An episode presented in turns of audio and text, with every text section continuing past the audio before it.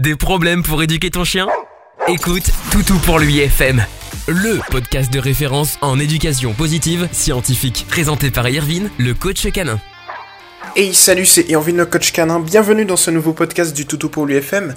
On est aujourd'hui le 13 mars 2020, on est vendredi, il est actuellement 17h36 et je suis véritablement heureux eh bien, de vous accueillir dans ce nouveau podcast. Alors aujourd'hui, nouveau podcast qui sera dédié et personnalisé à une personne spécifique. Et cette personne, on va directement aller la voir dans le groupe de la communauté. Et cette personne, c'est tout simplement Alexandra. Donc salut à toi Alexandra et merci de nous faire tout simplement confiance parce que je vois que tu es arrivé eh bien aujourd'hui et tu poses déjà ta première question donc c'est plutôt cool. Et donc du coup je vais y répondre de la manière la plus précise et personnalisée possible par l'intermédiaire d'une éducation positive scientifique. Alors il faut que tu saches que l'éducation positive scientifique c'est un style d'éducation qu'on a créé dans la communauté Toutou pour lui, donc celle où tu es actuellement qui n'existe nulle part ailleurs. Et ce type d'éducation est là pour trouver les causes afin d'émettre des hypothèses pour ensuite générer des exercices pratiques pour régler la situation, voilà, des petits problèmes de ton toutou. Et plus généralement des toutous de l'ensemble des personnes et eh bien, qui m'écoutent.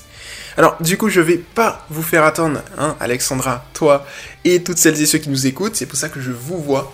Euh, je vais pas vous faire attendre beaucoup plus longtemps que ça. En fait, on va aller directement lire la publication d'Alexandra. C'est parti, let's go. Bonjour. Alors voilà, j'ai mon petit loulou Pépito de 6 mois maintenant, très gentil, câlin, etc. J'ai des problèmes avec lui depuis quelques jours. Dès que je vais pour faire sa balade dans le parc, euh, dès qu'il voit des gens sur un banc, il a peur, même si, c'est des gens voilà, qui sont dans le parc, très éloignés. Aussi, il veut partir du parc. Euh, hum, hum. Dès que quelqu'un passe devant lui, c'est pareil. Il regarde partout dans le parc s'il y a quelqu'un. Et s'il y a quelqu'un, il a peur. il parle la queue entre les jambes. Voilà, même si la personne est à carrément 2 mètres de lui et que lui, il est à l'entrée du parc, même chose. Il parle également. Il a peur. Euh, ok, d'accord. Je comprends pas. Il n'a jamais fait ça avant. J'aurais besoin d'aide. Si quelqu'un pourrait m'aider, ça me fait de la peine pour lui, je comprends pas, merci beaucoup. Si vous entendez des bruits un peu bizarres en fond sonore, c'est tout simplement parce qu'à côté du studio d'enregistrement de Toto pour lui, il y a des travaux.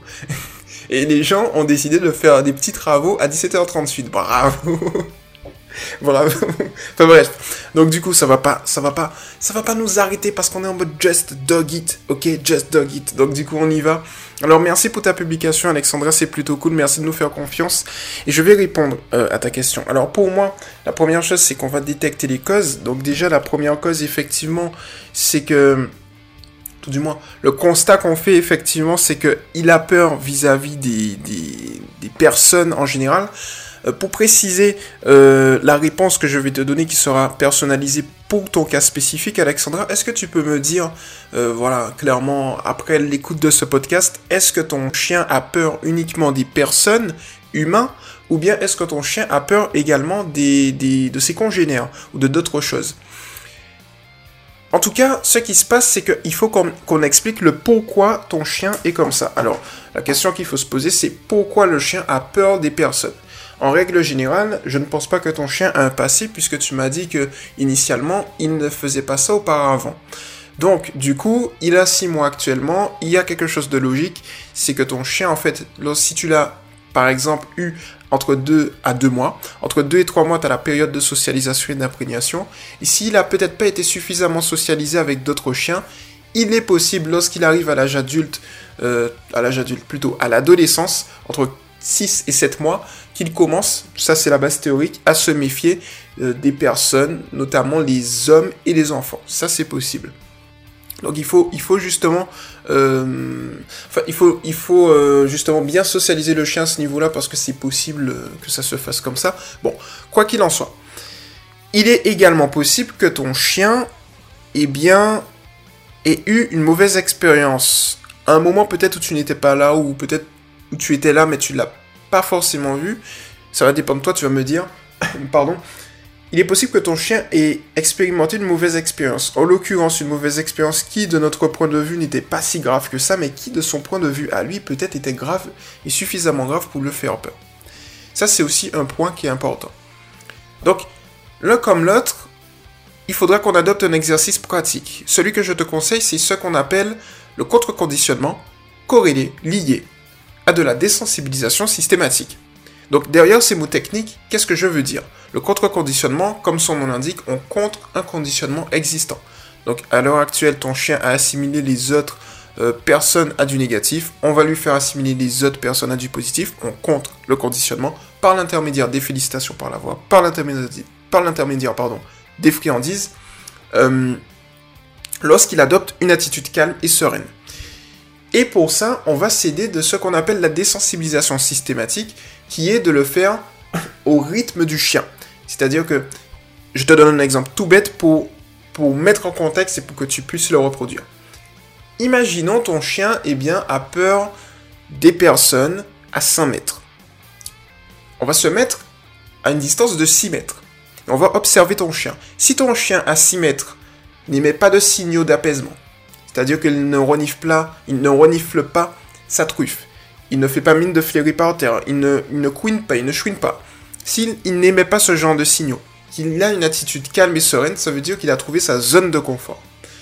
Et à ce niveau, dans sa zone de confort, lorsqu'on va l'observer, lorsqu'il va regarder les personnes qui sont au loin mais qui restent calmes, on va faire et appliquer le contre-conditionnement. C'est-à-dire qu'on va le féliciter spécifiquement, précisément plutôt, à ce moment-là. Et comme ça, en fait, il va apprendre que regarder les autres lui apporte de bonnes choses. Il va commencer à assimiler les autres à du positif.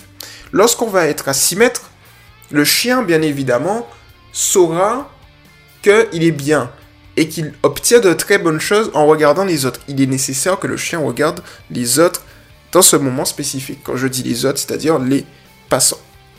Bon, on va avancer de 5 mètres et là on va l'observer. Et là on va avoir Alexandra deux réactions. La première réaction, soit ton chien eh bien, va avoir peur. Si c'est le cas, on va ignorer le comportement, on va reculer de 1 mètre, donc on va retourner dans sa zone de confort et retravailler à ce niveau-là.